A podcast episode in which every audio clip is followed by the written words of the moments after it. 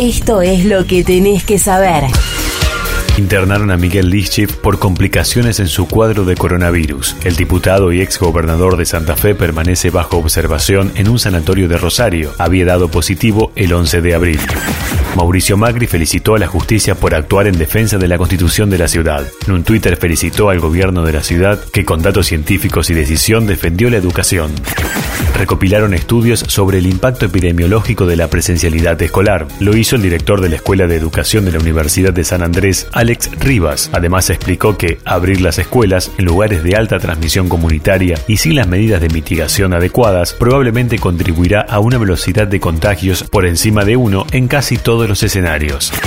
Polémica por la Superliga Europea. Mientras 12 de los clubes más poderosos del viejo continente se unen en un proyecto sin precedentes, las federaciones comienzan a preocuparse de cara al Mundial de Qatar 2022. Arsenal, Manchester City, Manchester United, Liverpool, Tottenham, Chelsea, Barcelona, Real Madrid, Atlético Madrid, Juventus, Milan e Inter de Milán decidieron armar la Superliga Europea e ir contra la UEFA y apostar por un certamen exclusivo que atraiga millones de espectadores en todo el mundo y genere miles de millones de dólares. La FIFA, según han expresado varios de sus directivos, se opone firmemente a que esto suceda y por eso buscará castigar a los equipos.